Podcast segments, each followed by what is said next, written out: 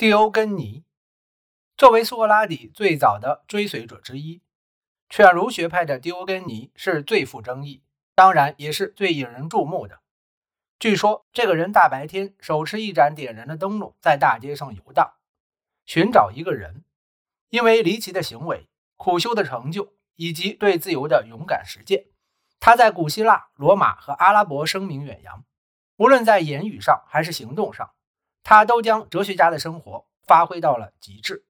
他说：“这是为了向合唱团教练学习，他们会把音调定得略高一点，这样其他人就能唱准音调。”我们对苏格拉底所知甚少，对狄欧根尼则更是如此。他的整个一生和工作经历都只有一些传说，一张由后来的哲学家和讽刺作家，有些表示同情。还有一些则怀有敌意，反复润饰的羊皮纸，上面写满了不太可能的意识和格言，其中有许多很是神秘。有人说他逝世的时间与亚历山大大帝是同一天，公元前三二三年一月十三日，享年八十岁或九十岁。这是一个不太可能的巧合，这将使他在希腊城邦希诺普的出生时间介于公元前四一二年到前四零三年之间。他的父亲伊塞西亚在希诺普的公共事务中举足轻重，是城邦铸币厂的厂主，负责货币的发行和保值。因此，丢根尼生来就过着一种特权生活。根据古代传记作家所写，他皈依哲学始于一桩丑闻。那段时期，黑海南部海岸的希诺普城邦是一个繁忙喧闹的港口，位于克里米亚往北和北部。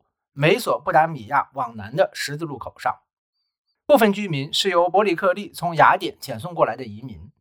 西诺普是希腊文化的一个区域中心，城邦中心是地方贸易的首选地点，而它的繁荣也使其成为波斯帝国野心的目标。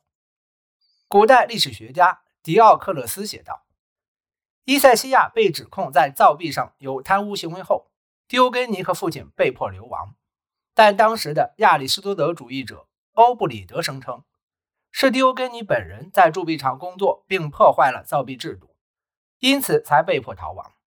另一份文献指出，父子两人都被定了罪，伊塞西亚死于狱中，狄欧根尼则设法逃脱了。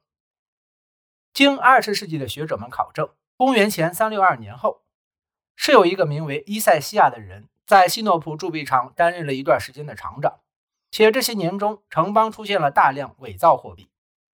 古钱币专家指出，有一大批据称源于希诺普的伪币是被凿子刻意损坏的，大概是为了使其无法充当法定货币。他们还发现，部分源于希诺普的真币同样也遭到了破坏。一些现代历史学家由此推测，是政治对手可能是支持波斯的一派抓住货币问题这个把柄，将伊塞西亚赶下了台。无论如何，迪欧根尼失去了家园、公民身份以及全部的财产。有人说，他逃离希诺普之后去了德尔菲，在阿波罗神殿请教了皮提亚。他问道：“他要怎么做才能恢复声誉？”他回答说：“破坏货币。”狄欧根尼对神谕的反应与一个时代以前的苏格拉底同样虔诚。阿波罗从不说谎，但既然狄欧根尼和他的父亲刚被指控为破坏了希诺普的货币，他出逃或许正是因为这一罪行。那么，这则神谕是什么意思？为了寻求启示，狄欧根尼又来到雅典。他的信念很可能在这一时期初步形成。其不幸的遭遇或许标志着神圣使命的开始。他因为破坏货币而被驱逐故土，现在也许正致力于使伪善的道德价值停止流布，从而破坏社会的流行观点。据狄欧根尼拉尔修的传记记载。他真的破坏了社会的流行观点，只看重符合自然之物，对习俗看重的东西则不屑一顾。他声称自己热爱自由胜过一切，他的生活方式与赫拉克勒斯的一般无二。狄欧根尼将不得不如此转变为一种美德，这是后来的斯多亚学派赞许他的一个特征。开始为自己无国籍的流浪状态感到骄傲，宣称自己是世界公民或世界主义者。这一词很可能是他自己创造的。在雅典那段时间，他先去著名的演讲家高尔吉亚那里寻求指导，加强了能言善辩的才能。这里也有很多苏格拉底的追随者，狄欧根尼见了不少，其中当然包括柏拉图，另外还有阿里斯底波、埃斯基涅、麦加拉的欧克里德斯，其中最重要的是他被选为导师的安提斯泰尼。